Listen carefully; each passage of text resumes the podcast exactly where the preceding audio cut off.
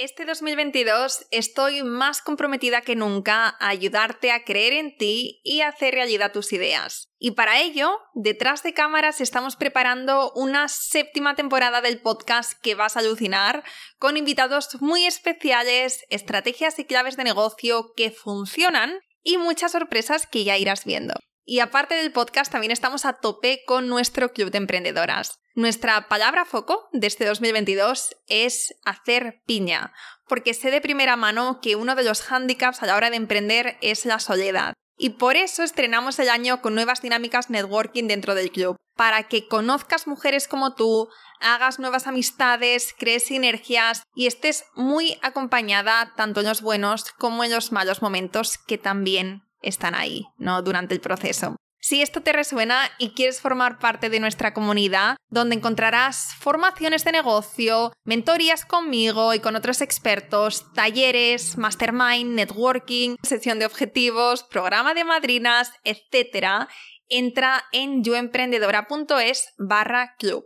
Abrimos el día 1 de cada mes para dar la bienvenida a nuevos miembros durante solo 24 horas. Es decir, del día 1 al día 2 de cada mes. Tenemos las puertas abiertas. Así que entra ahora, apúntate a la lista de espera y nos vemos dentro muy prontito. Recuerda, es yoemprendedora.es barra club. A mí me pasa en, en Marketing Online para Escritores, que la gran mayoría de la gente me viene en plan, tengo una novela y ahora qué, o sea, no han, no han creado comunidad, no han creado nada. Y entonces, claro, el libro es, nada, es una, una gota en un océano. Entonces, que, que el trabajo no es solo el libro, sino todo el proyecto en conjunto.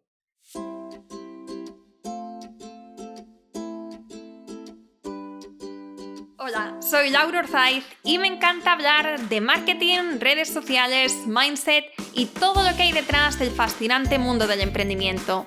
Me defino como una friki de los negocios, introvertida confesa y amante del buen café. Después de cuatro años de altibajos materializando mis ideas, me decidí a crear Yo Emprendedora, un espacio de inspiración, formación y empoderamiento femenino para salir de nuestras cuevas, aprender de las mejores y hacer mucha piña entre nosotras. Piensa en este podcast como tu ratito semanal para desconectar del día a día y reconectar contigo, tu negocio y tu misión. Y si quieres más, entra en yoemprendedora.es. Ahí encontrarás toda la información para apuntarte al club online y los coffee dates que mando todos los viernes. Sube el volumen que empezamos.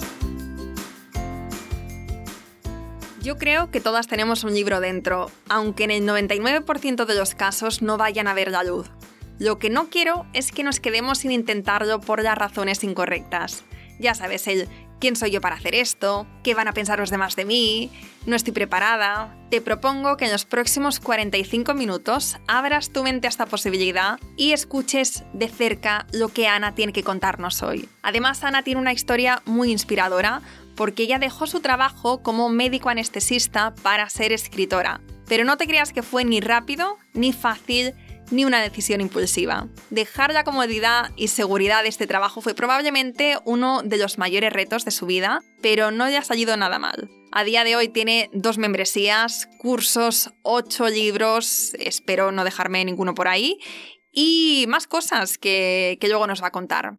En esta entrevista aparte obviamente de hablar de cómo se organiza, porque claro, teniendo tantas cosas entre manos, no podía no preguntarle por esto, también hablamos de cuándo es un buen momento para escribir un libro, de las opciones que tenemos para publicar, de los costes, que esto es muy interesante, de las expectativas, es decir, ¿vamos a poder vivir de esto? ¿Vamos a poder vivir de los ingresos pasivos de los libros? Y también muchas otras cositas. Es una conversación súper, súper interesante.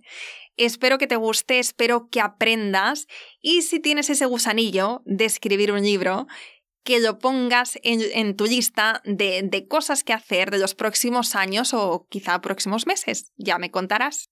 Empezamos. Buenos días, Ana. ¿Qué tal? Bienvenida al podcast. Buenos días, un placer estar aquí.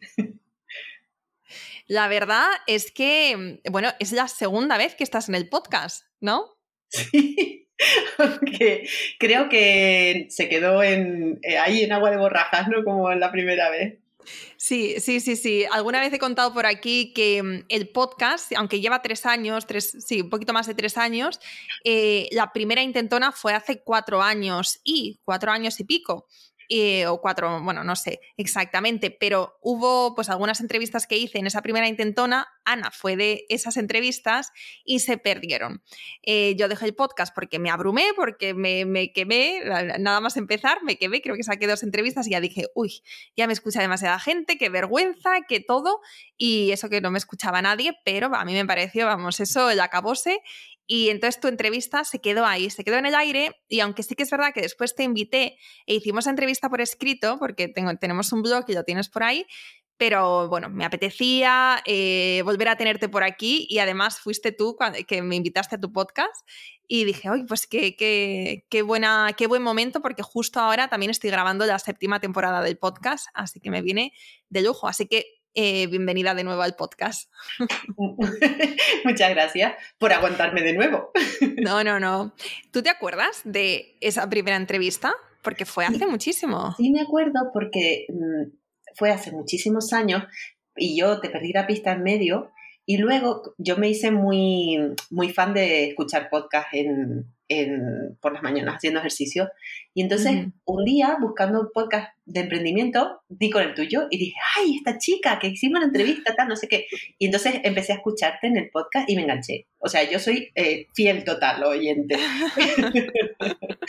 y ya volví a, a retomar el contacto por redes y todo esto. Entonces, al final, pues sí, porque realmente eso es mi, soy, soy tu público objetivo, ¿no? Una emprendedora.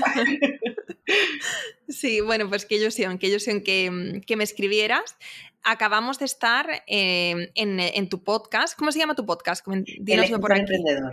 El escritor emprendedor, que Ana me ha estado haciendo una entrevista, entonces si ya queréis escuchar, pues también podéis ir después y, escuchar el, el podcast de Ana.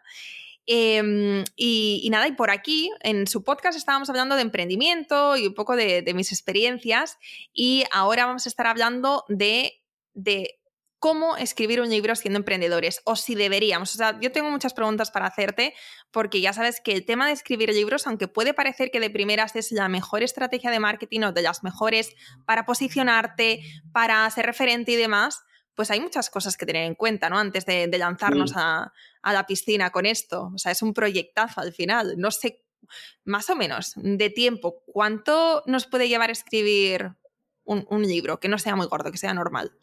Hombre, mm, depende, depende un poquito. Vamos a ver, un libro de no ficción. Porque las novelas ya es otro, otro tema. pero un libro de no ficción en dos meses lo puedes tener. Mm, en dos meses, wow.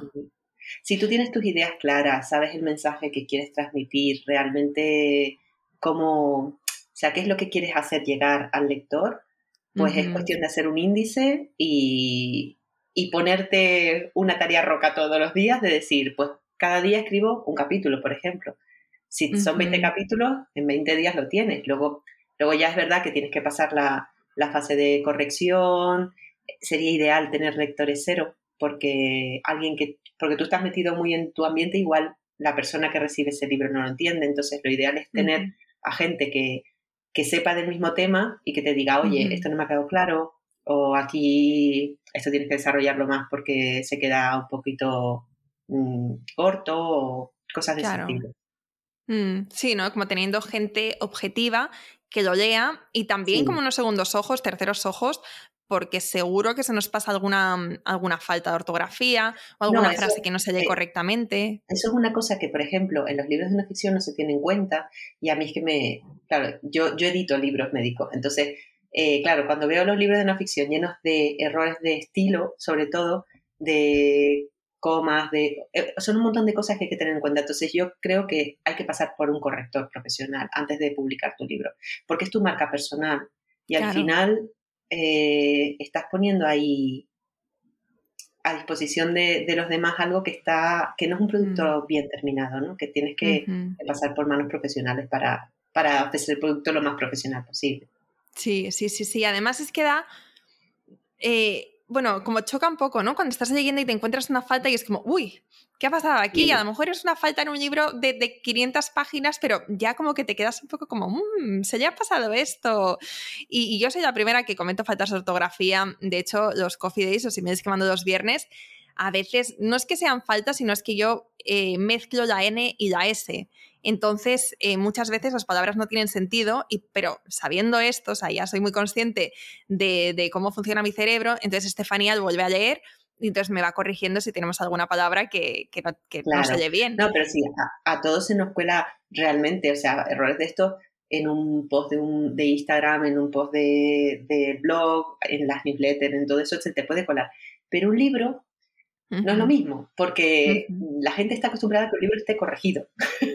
y entonces, claro, mm, el que te llegue un libro con muchos errores, además, a veces son errores que no, son, no eres consciente, pues a lo mejor son, pues por ejemplo, los catalanes suelen decir eh, venir a Barcelona cuando, en lugar de ir a Barcelona, o sea, cuando están fuera de Barcelona, ¿no? Venir a Barcelona, porque en catalán se dice así, pero, pero en castellano no. Entonces, eso es incorrecto y hay que pulirlo. O sea, cosas de este estilo que no, eres consciente a lo mejor o, coletillas, ¿no? Del bueno, no, verdad, sin embargo, no obstante, todas estas cosas que se repiten, se repiten, se repiten y se hace pesada la lectura. Entonces ese, ese pulido sí que tiene que, hacerse, Vamos a hablar ahora de cómo escribir un libro, de cuándo es un buen momento, de para quién, etcétera, etcétera, etcétera. Pero antes, Ana, vamos a empezar bien con las presentaciones. Cuéntanos, igual que tú me has pedido en tu podcast, ¿quién es Aurora Zaifi? que es una pregunta compleja, pues cuéntanos a qué te dedicas y un poquito sobre tu trayectoria durante estos años. Pues em, yo soy ahora mismo escritora 100%, o sea, escritora a tiempo completo. Soy médico de formación, o sea que es una cosa un poco rara. Y en el 2017 eh, colgué la bata para dedicarme por completo a la literatura. Durante dos años estuve simultaneando los dos trabajos y llegó un momento en el que tuve que, elegir. Y bueno, pues me fui a, esto. Y mm, soy también la CEO de Marketing Online para Escritores, que es una, una plataforma web que enseña pues, marketing online y cómo moverse a los escritores, sobre todo enfocado a escritores de ficción. Y porque, bueno, porque Internet, como la varita de la madrina, cambió todo y es la mejor época para ser escritor porque puedes llegar a los lectores sin, intermediarios. Entonces, eh, me di cuenta cuando, cuando se montó Marketing Online para Escritores, me di cuenta pues, que, que había mucha gente que no sabía cómo emprender en, literatura, ¿no? Y, ese fue el, el, germen de todo esto, del escritor emprendedor, que es el podcast, que hay un libro también que se llama El escritor emprendedor, que es la filosofía de marketing online para escritores. Y bueno, todo esto tengo muchos libros de ficción y muchos libros de no ficción. Em, ¿Y qué modelo de negocio tienes em, en marketing online para, para escritores? Pues la verdad es que tengo un montón, porque soy de las que piensa que no tienes que poner los huevos en la misma cesta. O sea, yo es verdad que, por ejemplo, eh, como ingresos pasivos, pues tengo los libros, evidentemente, porque pues un escritor va viviendo de su catálogo y a medida que vas teniendo más libros, además tengo, un modelo híbrido que son libros, pues por un lado autopublicados y por otro publicados por editorial. Entonces hay ingresos de los, de los dos lados. Pero luego está, pues, eh, dos membresías, la membresía de la escuela, digamos, de marketing online para escritores, que es como una, yo siempre digo un Netflix de cursos, porque tú pagas una cuota mensual y tienes acceso a todo el material, ¿no? A todos los cursos y hay miles de cursos porque empezamos hace muchísimo tiempo, entonces se van actualizando cada año y se van, se van haciendo y lo vas haciendo tú a tu ritmo. Y luego tenemos, eh, el podcast tiene también una membresía de soporte del podcast, de los mecenas, de los realmente eh, evangelistas del escritor emprendedor, y con ellos nos reunimos una, una vez al mes en una masterclass que se, dice, se decide en la anterior, qué va a ser el, tema la siguiente, no siempre conmigo, sino a lo mejor conmigo y un invitado, ¿no? De masterclass de este, de este estilo. Y los mecenas pues tienen una serie de, ventajas de, descuento en las sesiones de estrategia, que también tengo. Eh, luego hay, están los cursos tutorizados, tengo dos cursos mm, grandes uno es el curso básico, que es para escritores que acaban de empezar a, desarrollar su marca y no saben nada de marketing online, están empezando. Y luego tengo un curso de un año, que es el curso del escritor profesional, para gente que ya tiene un catálogo, que ya vive de esto normalmente, de, escribir, y que quiere pues montar un negocio online, o sea, monetizar eh, por otras vías, que no sean los libros.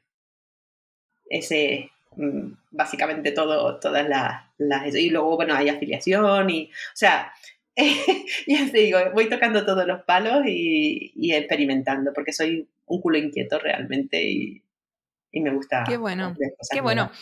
Em, y antes, además, también comentabas en, tu entrevista, comentabas que tienes 600 alumnos en tu membresía, ¿no? Sí, bueno, no sé cuántos hay porque te, te pueden, o sea, tú te puedes mm, dar de alta y dar de baja cuando quieras, o sea, es como eso, pues necesitas eh, durante tres meses desarrollar un proyecto y necesitas X cursos, pues te das de alta, mm, das los, haces los cursos y te das de baja.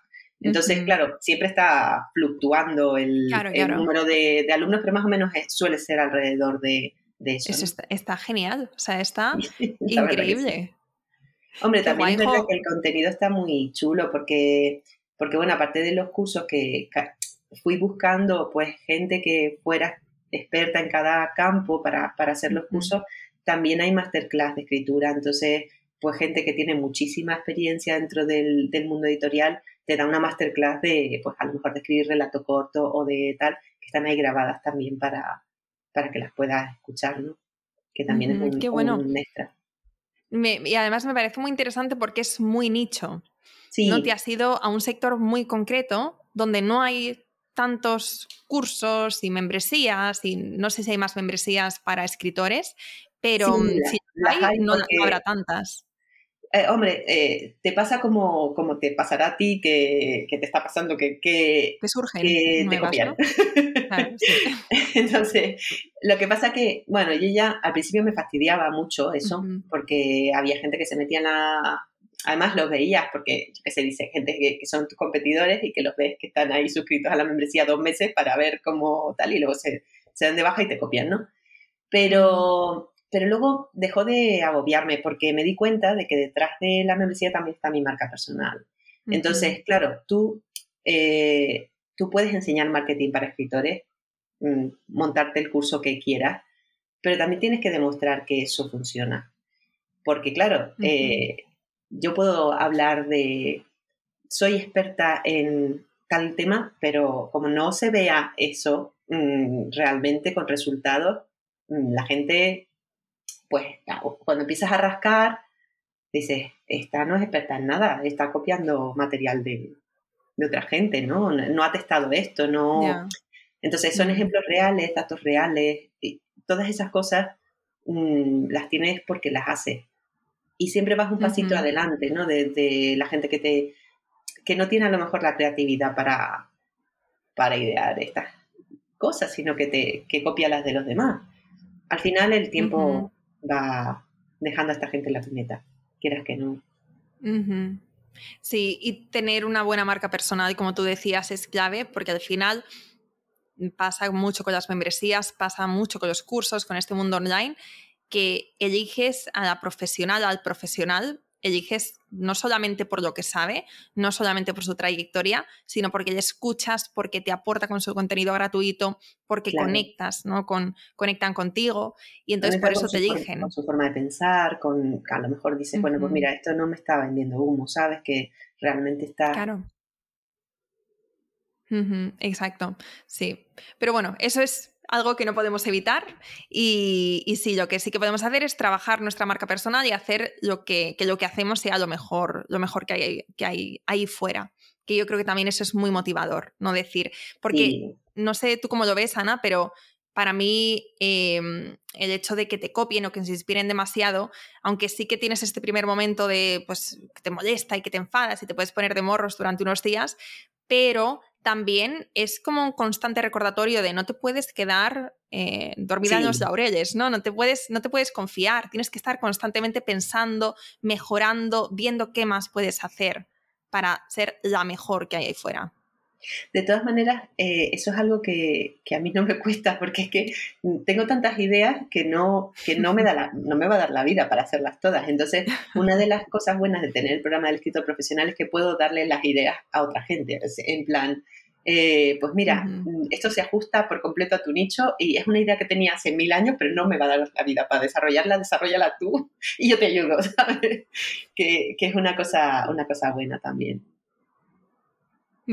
Y ahora, ahora vamos a entrar en la parte de escritores, pero sí que te quiero preguntar porque has dicho que tienes eh, dos membresías, tienes un podcast, tienes libros publicados y autopublicados, o sea, publicados con editorial y autopublicados, tienes dos cursos, mm, algo probablemente me dejo por ahí. ¿Cómo te organizas para llegar a todo en el día a día? Cuéntanos un poco cómo es ese behind the scenes de tu trabajo. Pues soy muy cuadriculada, la verdad, en esto lo reconozco porque eh, muy planificadora. O sea, de decir, bueno, pues yo me, me siento a planificar objetivos mensuales, objetivos semanales incluso, y me organizo por, por bloques de tiempo, time blocking, ¿no? Entonces, eh, ya llevo muchos años haciéndolo. Al principio me costaba mucho porque, bueno, al principio tenía una vida totalmente caótica cuando trabajaba como anestesista pues claro, tenía dos niños pequeños, quería sacar adelante el tema de las novelas y no tenía tiempo ni para respirar. Entonces mm, me senté a decir, a ver, cosas que quiero conseguir, cosas que estoy haciendo, cosas que me sobran, o sea, y empecé a quitar pues las cosas que no iban encaminadas a los objetivos que, yo quería conseguir. Aunque eso significara pues decir que no, significara muchas veces, en, durante dos años significó una merma de, de ingresos, porque lo que hice fue reducir mi trabajo como necesita, o sea, pedirme una reducción de jornada, que, que claro, eso era un suicidio profesional si, si luego seguía como, como médico, ¿no? Entonces, mm, pues apostar a lo mejor por, por mí, ¿no? En ese momento. Y, y bueno, el sistema me sirve bastante porque ah, me dejo la tarde de los viernes sin planificar y si me he portado mal en la semana, o sea, si ha habido imprevistos o he estado demasiado no, ofuscada a lo mejor o no me ha dado tiempo de terminar en un bloque, pues se queda para la tarde de los viernes. Si tengo la tarde de los viernes libre, quiere decir que ha sido todo bien y que, y que puedo tomarme la tarde esa libre para leer, para salir, para lo que quiera, ¿no? Qué bueno. Sí, el time, eh, yo también uso el time blocking y, y, me encanta. Y sobre todo para hacer tareas, no sé tú cómo lo haces, pero yo el hacer tareas iguales en el mismo bloque de tiempo y tener mañana de lunes para escribir emails, mañana de tarde para escribir, y eso me, sirve también haciéndolo en torno a rituales, que también he contado alguna vez. Em, ¿Tú cómo lo haces, el time blocking exactamente? Pues tengo, lo tengo como muy fijo, o sea, las mañanas las dedico a escribir, porque, a escribir ficción porque es cuando más despejada estoy y cuando pues, me cuesta menos, salvo la de los viernes que, ya meto pues a otras cosas, ¿no? Eh, y luego pues tengo bloques de tiempo de, cosas que me cuestan, eh, a lo mejor pues los mails, por ejemplo, suelo dejarlos para última hora de la tarde. Tengo un bloque chiquitito de tiempo para responder los mails y dejar la bandeja de, entrada limpia. Entonces, mm, voy, según como yo me encuentre, pues voy, voy organizándolo. Pero es verdad que, por ejemplo, una de las cosas que también hablamos en el episodio del podcast que hace un par de años pues empecé a delegar, porque había cosas que...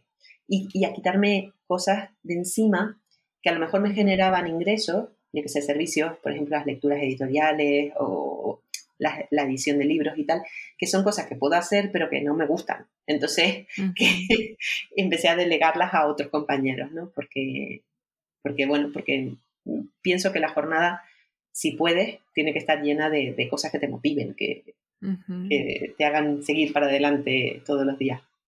Así, estoy de, acuerdo, estoy de acuerdo contigo. Vale, vamos a pasar a la parte de escritores porque si no veo que me desvío mucho y que se nos va, se nos va el tiempo. Eh, la primera pregunta sería, ¿cuándo es un buen momento para empezar, para considerar escribir un libro?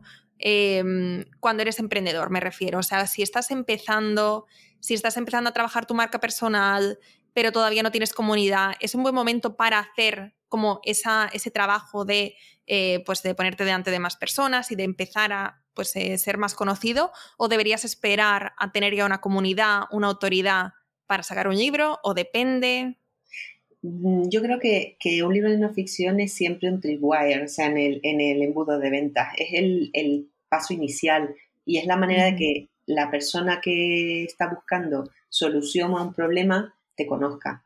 Es muy fácil de posicionar, además, en Amazon, porque los libros de no ficción eh, puedes incluir palabras clave en el, en el, título, puedes incluir palabras clave en la sinopsis, eh, puedes incluir palabras clave en el primer, en el primer capítulo. Incluso Amazon te deja ver una entradilla del libro y puedes incluir ahí en esa entradilla tu lead magnet. O sea que yo creo que el, el punto es cuando estás empezando.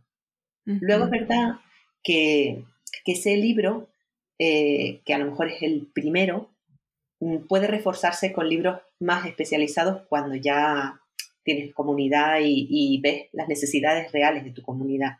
Y ves, pues, a lo mejor que en ese primer libro que hiciste, pues no las tocaste todas y que hay mm, otros puntos que a lo mejor podría explorar. O, por ejemplo, yo acabo de publicar hace muy poquito un libro de planificación para escritores, ese de productividad para escritores, porque es un tema que me han ido preguntando constantemente cómo te organizas, ¿no? Cómo, cómo te da tiempo a todo. Y desarrollé, pues, pues todo, el, todo el sistema. Pero es eso, son, son libros que luego van a reforzar aspectos de tu marca personal. Pero el primero, yo creo que cuando están empezando, como paso inicial de un embudo de venta.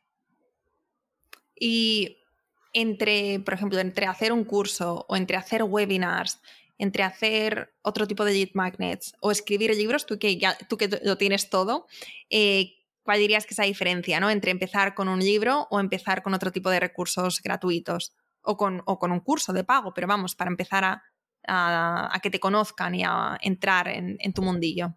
Eh, lo bueno es que el libro lo puedes ir modificando según vayas haciendo el resto de las cosas. O sea, si tú, yo por ejemplo un libro de no ficción siempre recomiendo no hacerlo con editorial, porque la editorial te, te cierra eh, el contenido del libro y, claro, tú no puedes modificarlo durante X años hacerlo con editorial, pues a lo mejor cuando ya tienes una marca y quieres llegar a gente que no te conozca de otra manera, ¿no? En librerías y tal. Pero, pero al principio tú puedes hacer el libro y luego a medida que vayas haciendo el resto de las cosas, modificar el, el libro para dirigir a esas cosas. O sea, decir, pues esto al final del libro, por ejemplo, esto lo desarrollo más en tal curso. Y el libro es un producto barato al final, y está dirigido a una venta fría total. O sea, a gente que no te conoce de nada y que va a encontrar a lo mejor respuestas a sus problemas dentro del libro y va a querer saber más. Entonces sí que es verdad que tú te tienes que plantear ese libro con la idea de desarrollar otras cosas, ¿no? Porque si no, se lee en el libro y ahí se queda. Y ya está. Entonces mi pregunta es, si lo autopublicamos, para tener esta libertad y también porque cuando empezamos pues quizás es más difícil em, que una gran editorial que confíe en nosotros. Entonces, si lo autopublicamos, no tenemos mucha autoridad, mucha comunidad y no vamos a estar en librerías, por lo general, ¿cómo nos conocen? ¿Cómo nos descubren? Por el SEO de Amazon, o sea, SEO de Amazon y Amazon Ads. Eh, Amazon Ads funciona muy bien y, bueno, publicidad también puedes hacer en Facebook Ads y en Instagram Ads. O sea, dirigir eh, a tu nicho, tener muy claro quién es tu lector objetivo y, entonces enfocar la publicidad a ese tipo de lector. Pero bueno, también puedes hacer toda la parte de marketing de contenidos que tienes que hacerla para realmente para, ganar visibilidad. Entonces, plantearte pues, una estrategia global, ¿no? Decir, bueno, pues mm, tengo claro que quiero atraer a este lector y voy a tener pues que hacer, me voy a centrar en Instagram a lo mejor porque mi lector está ahí, pues empezar a hacer directos, empezar a hacer publicaciones para tu para de contenido de valor gratuito, o sea, eso lo tienes que hacer sí o sí. Claro, y de sobre el SEO en Amazon, ¿nos podrías dar algunos consejos? Cosas que sí o sí tenemos que hacer para empezar a posicionar nuestro libro. Pues Amazon te da eh, siete palabras clave eh, cuando tú subes un libro autopublicado tienes que elegir siete palabras clave. Entonces, lo ideal ahí es elegir palabras clave de larga cola, o sea, no, no por ejemplo, yo qué sé, eh, libro de no ficción, o sea, eso es hundirte en la miseria, ¿sabes? Porque es que es menos específico que... Entonces, buscar palabras que sean muy de tu nicho. Que tengan búsquedas, pero no excesivas búsquedas, o sea, no más de 100.000 resultados en Amazon, porque eso se va a diluir ahí en, un montón de libros. Intentar que esas palabras clave también estén en el título, en el subtítulo, en la sinopsis, en las primeras páginas del libro. Eh, y, y, luego, por ejemplo, las categorías temáticas, también ir lo más específicas posible, que no sean categorías muy generales, ¿no? sino a lo mejor a lo mejor te sirve porque el algoritmo de Amazon eh, te va a posicionar en el top 1, por ejemplo, si tú tienes una novela romántica, va a poner, ¿no? Pues, y tú pones novela romántica como categoría, claro, esa novela romántica mm, va a tener que competir con todas las novelas románticas que se publican, que son un montón, porque es el género más publicado en España, ¿no? En cambio, si tú tienes una novela romántica de la regencia en plan Bridgerton, pues novela romántica eh, histórica o novela romántica de regencia. Esa palabra clave te va a distinguir de todo el resto de novelas románticas. Pues lo mismo pasa con los libros de no ficción, ¿no? Cualquier, cualquier nicho específico va a tener muchísimos mejores resultados que un nicho general. Vale, vale, claro. Y vamos a hablar de expectativas a la hora de escribir un libro. Em, ¿Qué podemos esperar? Es decir, ¿podemos esperar que con un libro podemos ya vivir de ello, ser escritores y dedicarnos a la escritura? ¿O sería más bien una forma para, como decíamos antes, de darnos a conocer, de ganar autoridad, pero como emprendedores digo, pero eh, e ir teniendo ingresos complementarios, ingresos pasivos que potencian después, o sea, y ese libro potencia después nuestro otro negocio. De un libro, de un libro no se vive nunca. O sea, ni siquiera un bestseller. O sea, un, libro necesita, un escritor necesita tener un catálogo. Y más si publicas con editorial, o sea, porque con editorial te quedas solamente con el 10% del precio neto del libro, ni siquiera con los impuestos, ¿no? Entonces, claro, si una editorial de no ficción te va a sacar 2.000, 3.000 ejemplares, no más, esos son 300 euros al año, de eso no vive nadie. O sea, pero eh, con la autopublicación es verdad que los ingresos son mayores porque te quedas con el 70% de las ventas, pero también es verdad que si no tienes comunidad, las ventas van a ser pocas, a menos que inviertas mucho en publicidad. Entonces, mm, bueno, pues el libro lo tienes que tomar como eso, como inicio de un embudo de ventas mayor. Sí que es verdad que un escritor vive de un catálogo, o sea, cuando tú ya tienes, pues yo por ejemplo empecé a vivir de los libros cuando tenía como siete novelas publicadas, una cosa así. Entonces, en ese momento Además, en ese momento es cuando las editoriales, como ven que vende, tocan a tu puerta, ni siquiera tienes tú que irlas a buscar, ¿no? Que, te dicen, oye, que tienes algo para nosotros de esta línea y tal. Entonces, bueno, pues mm, tienes que tomarte, si quieres ser escritor, tienes que tomarte el libro como un inicio, una primera baldosa, y dentro de un negocio el libro es un activo más. Bueno, un pasivo al final, un ingreso pasivo más. Vale, y hablando de, entonces, de opciones de hacerlo con editorial o hacerlo autopublicado, nos has hablado de esa libertad que tenemos cuando lo hacemos eh, por nuestra cuenta, pero cuéntanos, o sea, vamos a hacer como, eh, vamos a hablar de los puntos principales de ventajas, desventajas y consideraciones a tener en cuenta a la hora de elegir qué camino o qué opción es mejor para nosotros. Pues, hombre, vamos a ver, con editorial tienes eh, la ventaja de que tú no tienes que poner un duro, que lo pone toda la editorial, la editorial invierte en ti. Ahí hay un problema y son las, las, editoriales piratas, que se llaman, que son editoriales que, en las que el negocio eres tú, no el lector.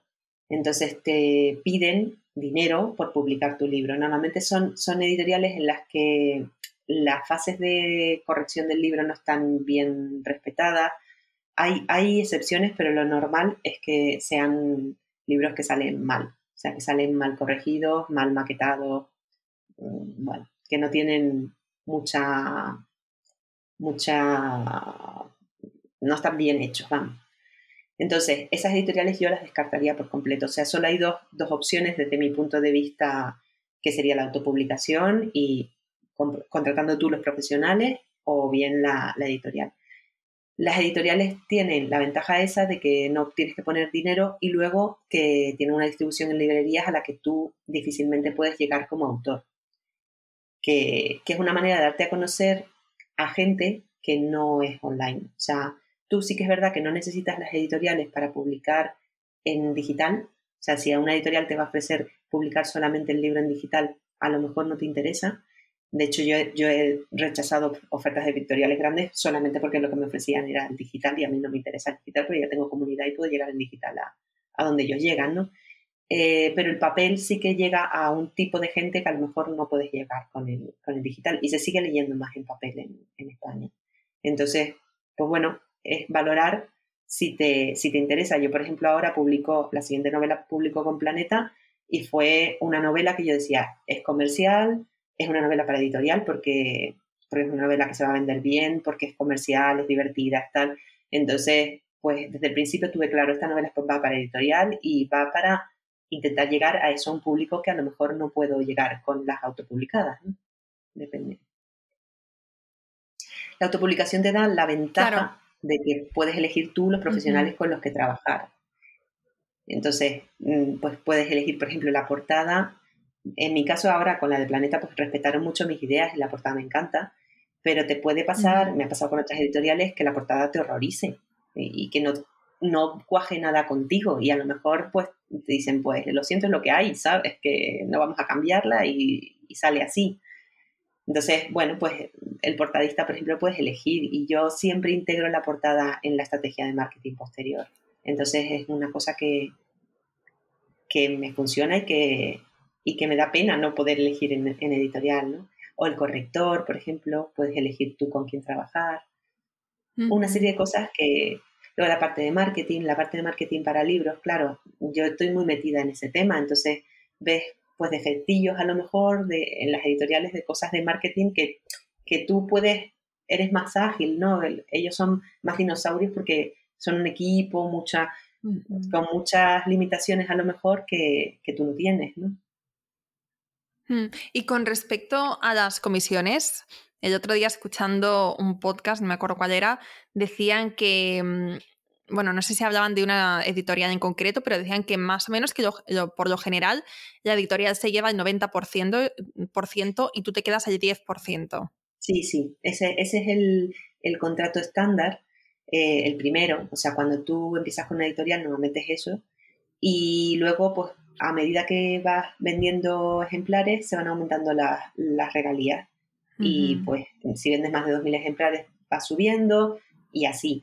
Hay gente, pues bestseller, que ya eh, suben un poquito lo que es la, el anticipo primero que te pagan, pues mm, yo qué sé, pues si vendes 15.000 ejemplares en plan, yo qué sé, Elizabeth Benavent o Blue Jeans o gente así que vende mega más, bueno, gente que vende muchísimo, pues sus comisiones son más altas, porque claro, la, la, editorial ya no se está arriesgando contigo, sino sabe que eres un negocio seguro, que va a vender absolutamente todo lo que ponga en el mercado. Entonces, pues bueno, ahí sus, anticipos suelen ser más altos, pero claro, tienes que tener un catálogo detrás que, que lo refuerce. Claro. Vale, vale, entonces más o menos tenemos claro en qué, o sea, cuándo deberíamos considerar escribir un libro. Eh, las expectativas también las tenemos claras, las opciones para publicar.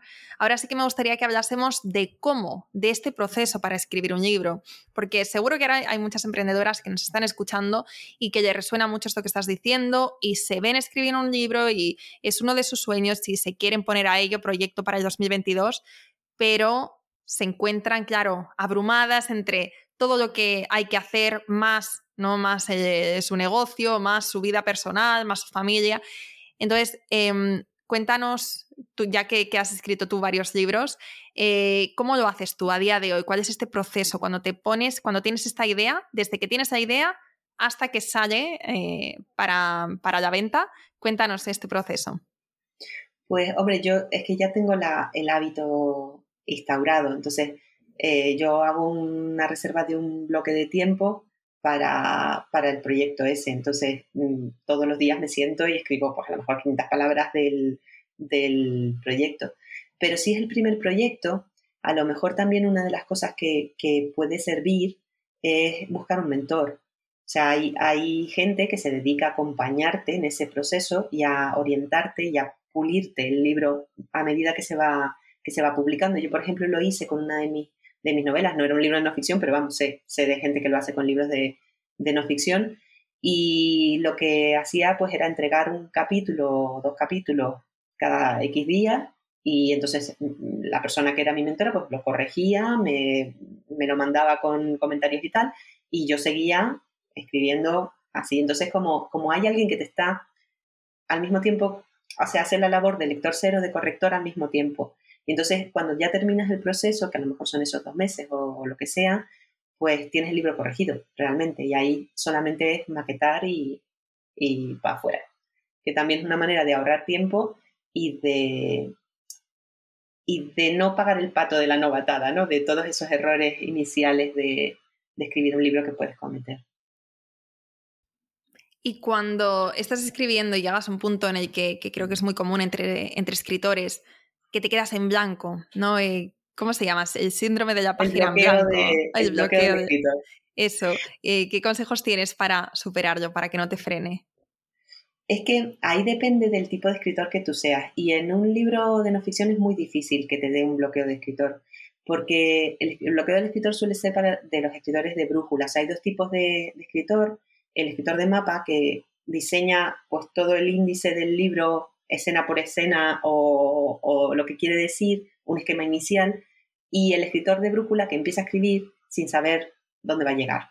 Entonces te puedes bloquear cuando no sabes dónde vas a llegar realmente, porque claro, no tienes el diseño inicial. Entonces yo en un libro de una ficción siempre, siempre recomiendo hacer un índice inicial. Es decir, vamos a ver qué ideas quiero, quiero llegar a trasladar al lector y hacerte pues una especie de, pues voy a tocar este tema, este tema, este tema. Hacer primero un, un brainstorming, ¿no? Una lluvia de ideas de todas las cosas que quieres contar y luego intentar pues esa lluvia de ideas irlas eh, metiendo cajitas, ¿no? De qué son los, que son los capítulos y ahí es muy difícil que te bloquees porque, porque ya sabes lo que quieres contar, entonces mm, vas a ello y, no suele haber. El bloqueo del escritor se puede solventar mm, con lectores cero, o sea, darle a otra persona que lo lea y qué te parece, qué te faltaría aquí, que te diera una idea por dónde seguir tirando, ¿no?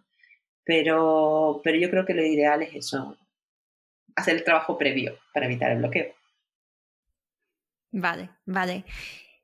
Vale, pues entonces, con todo lo que hemos comentado, Ana, ¿hay algo que crees, que, algo que no, hemos, que no has mencionado y que crees que sería importante para estas emprendedoras que nos están escuchando y que están pensando en escribir un libro eh, como nuevo proyecto para este año o para el año que viene, pero que se lo están planteando seriamente? Algo que, que a lo mejor Mm, a la Ana de hace unos años cuando estaba pensando en esa primera novela que también le habría venido bien escuchar? Yo creo que lo primero que tienen que pensar es en el, en el proyecto como algo global, o sea, no solo en el libro, y integrarse el libro en, en un embudo de ventas. O sea, decir, vamos a ver, voy a escribir este libro para qué. O sea, para qué, para llevar a la gente a dónde, ¿no? Y, y ahí, pues, por ejemplo, a mí me pasa en, en Molpe, en Marketing Online para Escritores, que la gran mayoría de la gente me viene en plan, tengo una novela y ahora qué, o sea, no han, no han creado comunidad, no han creado nada. Y entonces, claro, el libro es, nada, es una, una gota en un océano. Entonces, que, que, el trabajo no es solo el libro, sino todo el proyecto en conjunto. Y que nada más empezar a escribir el libro también hay que empezar a, a formar comunidad. Vale. Bueno, pues Ana, yo creo que con esto que nos has contado, que es muchísimo, muchísima información de valor, muchos consejos, muchos pasos que, podemos implementar, con esto podemos cerrar esta entrevista. Cuéntanos dónde te podemos encontrar, dónde podemos informarnos sobre los libros que hayas escrito, tus programas, tus cursos. Cuéntanos dónde, dónde pues estás. En todas partes. en, en ahí está el blog de escritora, está el marketing online para escritores, está el podcast, está el canal de YouTube, las redes sociales, está todo ahí. O sea que hay, yo soy activa en todas las redes, menos TikTok, que se me resiste bastante y que creo que la voy a abandonar. pero, pero las demás respondo en todas y, bueno, cualquier cosa que quieran, ahí estoy. Vale, anagonzalezduque.com. Sí, anagonzalezduque.com. Perfecto. Pues Ana, muchísimas gracias por volver al podcast. Esta vez te prometo que, sí que va a salir este episodio. y un placer de verdad volver a hablar contigo, también haber aparecido en tu podcast. Si ha salido eh, tu episodio antes de que salga este, lo dejaré también en las notas del podcast por si lo queréis escuchar. Y nos escuchamos la próxima semana. Muchísimas gracias. A ti.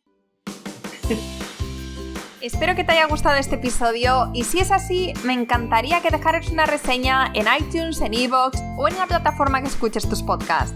Esta es la mejor manera que tienes de apoyar el podcast y su continuidad. Muchísimas gracias por quedarte hasta el final y seguimos la próxima semana.